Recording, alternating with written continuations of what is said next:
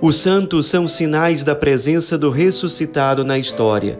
Hoje, dia 19 de janeiro, celebramos São Canuto. Nosso santo de hoje nasceu na Dinamarca no ano de 1043. Era o filho primogênito do rei Estevão II, portanto, estava destinado a ser o herdeiro da coroa. Ele era muito diferente dos irmãos, porque quando ele era criança, ele era muito apegado à religião, à oração, à piedade e quando o pai dele morreu, um irmão ambicioso, mais novo, tomou à força o trono e São Canuto não se opôs. Ele simplesmente esperou que aquilo passasse, que a vontade de Deus se cumprisse de alguma forma. Ele não quis entrar em guerra com o irmão. Apenas quatro anos depois de Haroldo se tornar rei, ele morreu. Então Canuto finalmente assumiu o trono. Ele era casado com uma jovem princesa de Flandres chamada Elta. Os dois tiveram um filho apenas, chamado Carlos, que inclusive, assim como o pai, foi canonizado pela igreja. E São Canuto foi um grande governante para a Dinamarca. Era considerado uma espécie de pai do povo, especialmente dos mais sofredores. Era muito caracterizado pela justiça, pela caridade. Ao mesmo tempo, ele conseguia ser muito afável, muito carinhoso com os órfãos, com as viúvas, com os pobres em geral, com os enfermos. E, por outro lado, ele era muito enérgico quando ele tinha conhecimento de alguma injustiça para com essas pessoas que eram mais vulneráveis. Ele de fato se tornava muito rigoroso quando ele percebia que injustiças eram cometidas. Ele acreditava que o primeiro dever dele como rei era ser uma espécie de modelo inspirador para os seus súditos. Por isso ele fazia questão de ser o primeiro a viver o evangelho. E ele era muito dedicado também à família, era um pai muito carinhoso, muito sábio, um marido também muito bom, muito carinhoso, realmente um homem de Deus.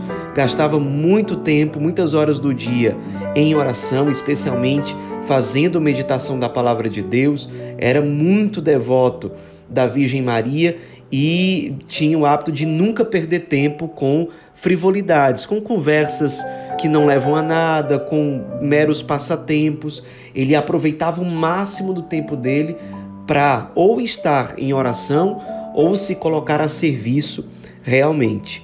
Ele também ajudou muito o crescimento da igreja na Dinamarca enquanto ele foi rei. Construiu várias igrejas, conventos, escolas, hospitais, e esse perfil dele acabou gerando um grande descontentamento dentro da nobreza. Os nobres achavam que ele precisava governar mais, atendendo aos interesses da nobreza e não daquelas pessoas pobres, enfermas, etc. Então, pessoas da própria família de São Canuto armaram uma traição numa batalha que a Dinamarca teve com a Inglaterra.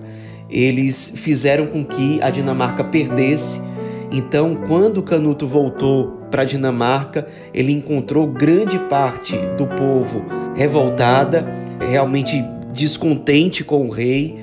E certa vez ele foi até uma igreja chamada Igreja de Santo Albano para rezar pela pacificação da Dinamarca, quando alguns agitadores fizeram uma grande confusão perto dessa igreja, mataram várias pessoas, entre elas o próprio rei são Canuto, que morreu aos pés do altar, rezando com apenas 46 anos de idade, e isso tudo no dia 19 de janeiro do ano de 1086. Alguns anos depois, o povo da Dinamarca se deu conta da injustiça que havia sido feita em relação ao rei, até porque algumas pessoas, logo depois da morte de São Canuto, passaram a peregrinar em direção ao seu túmulo. Várias graças foram sendo testemunhadas, inclusive milagres, e aos poucos a devoção a São Canuto foi crescendo na Dinamarca. Algumas décadas depois da sua morte, ele já era um santo canonizado e acabou sendo oficialmente reconhecido como o padroeiro da Dinamarca, muitos considerando inclusive que o tipo de morte que ele teve pode ser caracterizada como um verdadeiro martírio.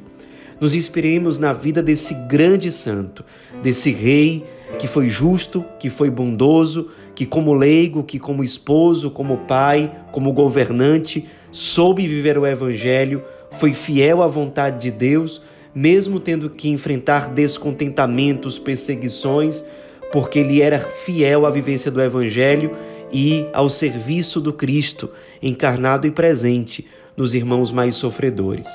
São Canuto, rogai por nós.